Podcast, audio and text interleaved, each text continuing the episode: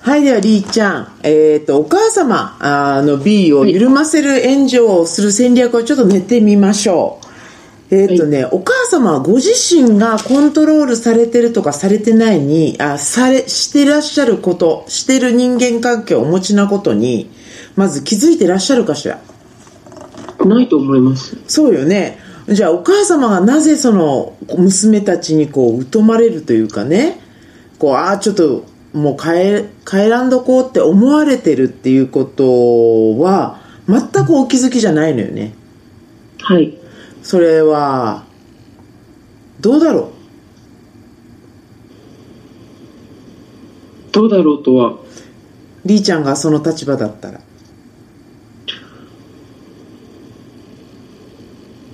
もう辛いですよ。なんか私一人みたいな、なんか分かってもらえないってういう。ん、うん、そうよね。分かってもらえない人は次どうするのえ、認知症になる。なんで突然そこ。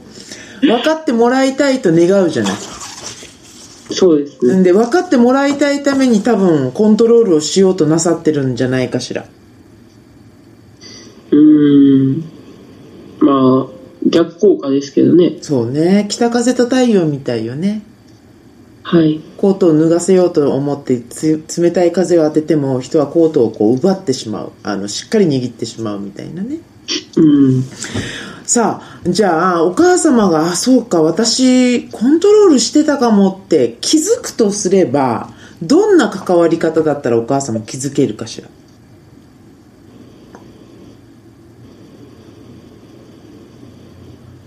まあなんかこう考え方をこう否定されたりとかそういう考え方やめなさいみたいなこと言われた時にまあ丁寧にいやこれも私だしまああの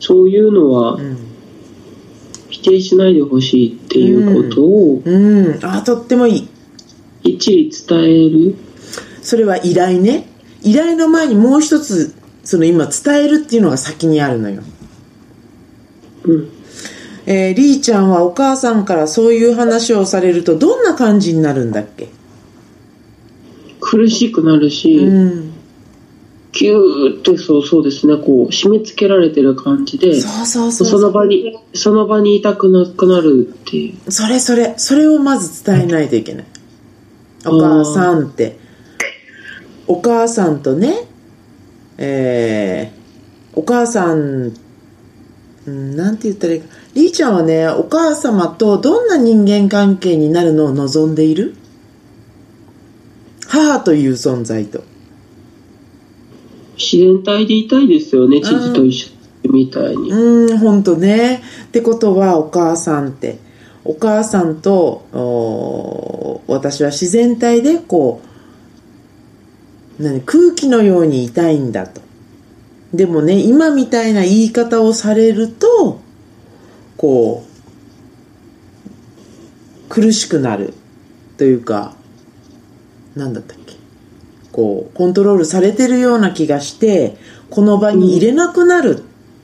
っていうのが多分最初のステップになると思ううんそれで、えーお母様が、えー気づけるか気づけないか今度はおこれはお母様の問題になってくるのねうんうんただ今までは多分うーんとみんなどんな言葉でお母様に伝えていいかが分からなかったから伝え伝えるチャンスがなかったんじゃないかと思うのよそうですね、うんなんか形を変えて暴れるっていう感じになって いろんなパターンバリエーションで暴れるっていうもういいとか言って上上がったり、うん無視したり、うん寝たふりしたりう、んうんもう電話に出なかったりとか、うん、そうそそれもコントロールなのなのでコントロールというコミュニケーションに対してねコントロールで応戦してたのああそうなかのもしれないそうそうなのでこれね平行線のまんまなのようん、確かに。うんえっとコントロールを受けたらコントロールをうしてるって気づいてるって伝えてあげる必要があるそれも大事なポイントがあるからねりーちゃんはい。えっ、と、今日は天気だっていう感じで言うの。ああ、わかなるるほど。とか、えー、えーと、み、みんーと、この床は茶色い、みたいなスタンスで言うのよ。こう、トーンが一緒。お母さん、コントロールしてるって気づいてるって、お母さん、今日の床の色は茶色って気づいてるっていうスタン、あの、こう、トーンであ言うの。ーだから、責めないってことね。うん。あの、なるほど。お母さんコントロールしとうやんって、せめてお母さんが、本当やん、ごめんねってなると思う。ならないです。ないよね。それ、それが言えるキャラクターだったらもっと昔にお母さん楽になれてるのよ。うん。でも、お母さんも工夫して自己防衛をバリバリ効かせてるはずなので、うん。ちょっとでも責めるトーンがあったらもう嫌なの。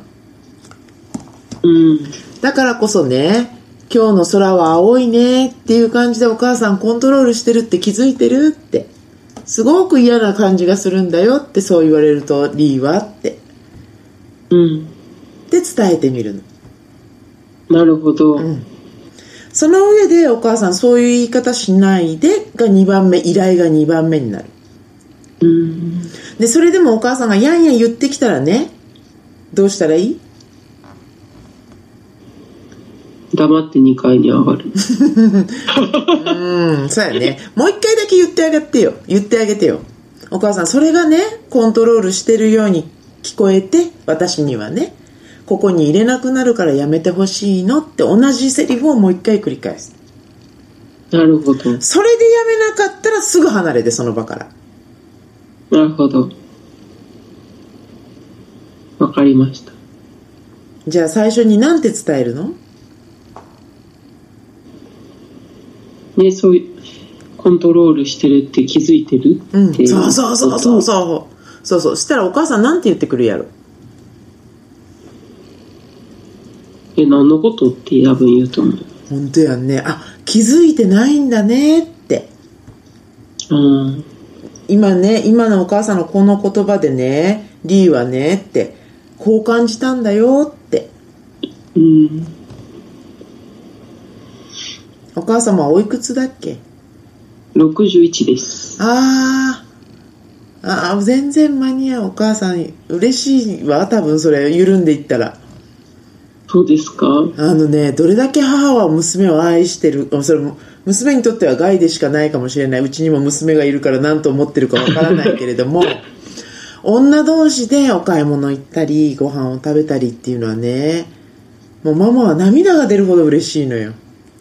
うん。で、まさか、例えばね、私がすごい脇がです。 はい。脇がとしましょう。でも脇がって気づいてないわけよ。